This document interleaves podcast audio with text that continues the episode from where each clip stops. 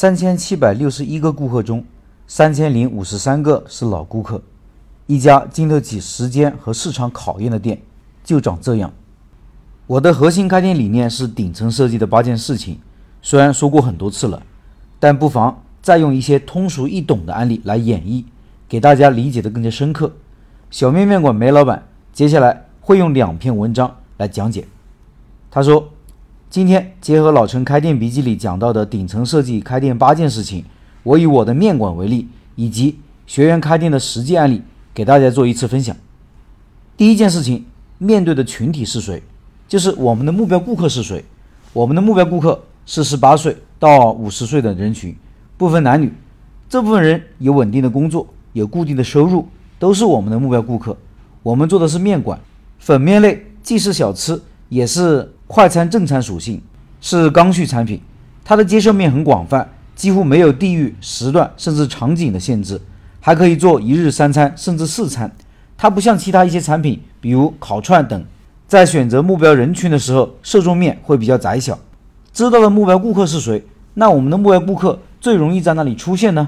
我们的目标顾客大部分都是有稳定的工作，每天几乎都有固定的行走路线，在他们上下班途中出现的地方，就可能是我们想要的地方。在我们具体的教学过程中，要讲到选址时，我们希望老板们先找到。在你想开店的区域内的人流主动线，就是附近上下班大部分人都会经过的地方。再围绕这几条人流主动线去找具体的某一个点，找到这个点以后，根据这个点的房租水平和其他的固定开支等数据，计算出保本营业额。然后我们再去计算分析这个点的目标顾客数目和质量，这就是蹲点数人流。看看这里的目标顾客数量和质量。与这个房租水平能不能相匹配？在学员蹲点数人流的时候，我们还希望能够分别详细记录每个时间段的人流情况，甚至是男性和女性顾客的占比。为什么要这样做呢？我们可以通过每个时间段人流量的多少，可以大致判断出这个店的消费层次。这句话怎么理解呢？八点以前的顾客大部分是蓝领，消费水平可能不高；八点以后的顾客。可能是当地的个体户、公务员、公司管理层等等，他们的消费水平更高一些。我们可以根据这样的消费层次，在我们店铺定位上有一个侧重点，同时也通过男女比例，为我们以后上新品或者增加附加产品以及后期的运营宣传提供数据支撑。所以，面对我们的目标顾客群体是谁的这个问题的时候，我们不仅要知道我们的目标顾客是谁，数量多少。通过观察，最好还要能判断出他们的消费需求和消费潜力。第二件事情，店铺在他们心目中的位置如何？这一点我简单的理解是：你的产品有没有特色，有没有记忆点，有没有明显的差异化，能不能打入顾客心智，甚至能让顾客对某一个产品产生粘性，从而更加依赖你这个店。对于这一点，我有很深刻的认识。在开店的前六年时间，牛肉面。一直是店里的主打产品。后来由于牛肉的价格一路走高，毛利越来越低，直接涨价对于我们当地这种小地方情况不太合适。于是我就想换一个方向。后来我把豌杂面作为店里的主打产品。一开始我花了很长时间去引导顾客，让顾客重新养成消费习惯。这期间也做了很多工作，包括如何引导顾客点餐，如何引导顾客用餐，如何让顾客更多的了解这个产品等等。经过一段时间后。顾客对这个产品就产生了粘性。我们这里是新区，当地的很多公务员都住在市区，从新区到市区有三十多公里的路程。这些公务员绝大部分都是我的老顾客。有些公务员虽然调离了新区，但还会每个星期都专程开车三十公里来吃一碗面。甚至还有些老顾客去了外地，也把我们的豌杂面打成生包带到外地去吃。生包就是面条不用煮，其他的调料和浇头调好。我这个生包去过四川的泸州，还有云南昆明等地，家乡的美食可能就是游子对故乡的挂念之一吧。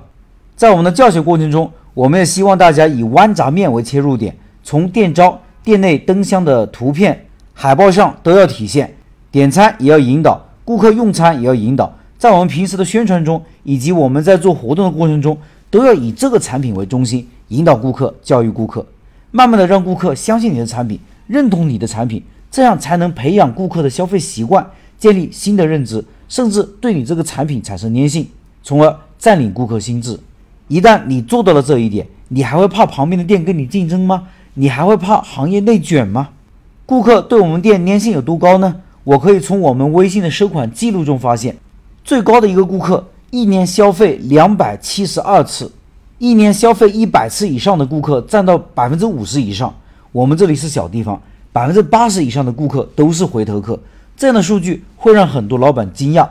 通过数据也说明了我们店在顾客心中的地位有多高。这里附上了一个煤老板店里的经营报表，大家可以看看。听音频的老板可以到开店笔记的公众号。查找对应文章，看这个报表。当然，这样的过程不是一蹴而就的，但是只要用对方法，慢慢去积累，用时间去沉淀，就会有收获的。为什么很多很老的苍蝇馆子经久不衰？这就是原因之一。第三件事情，产品要做的怎样，顾客才会满意？这里我把它理解为如何去解决顾客的痛点。现在的消费者出来吃东西，最担心的是什么？不全是味道的好坏，而是我们的食材新不新鲜。卫生放不放心？第三才是味道好不好？那我们首先要在硬件上做到干净、卫生、明亮，包括我们的厨房是不是可以考虑做成特别的厨房？从细节上让顾客一进门就觉得这个店是干净、卫生、放心的。在其他的方面如何告诉顾客呢？这个时候主动宣传就很重要了。我们的宣传渠道有两种，一是微信朋友圈，二是抖音。我们可以在朋友圈或者抖音里分享上面说的这三方面的内容。那么有顾客微信的好处就能完全体现出来了。我们店里现在微信好友有七千多个，他们都是我们店里的顾客。具体怎么拿到顾客的微信呢？如何做微信会员呢？在教学的过程中也会介绍。怎么做抖音？我们在教学过程中也会重点介绍。虽然做抖音，我也仅仅是做最基础的，但是对于我们一个实体店来说，也基本够用了。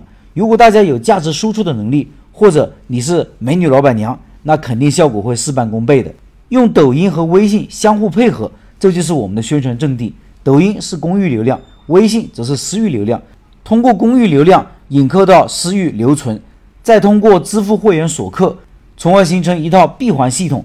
这就是一套非常有用的方法。在教学时，我也会一一给大家介绍。今天先分享三件事情，在下一篇文章中再分享剩下的几个事情。以上是梅老板的分享。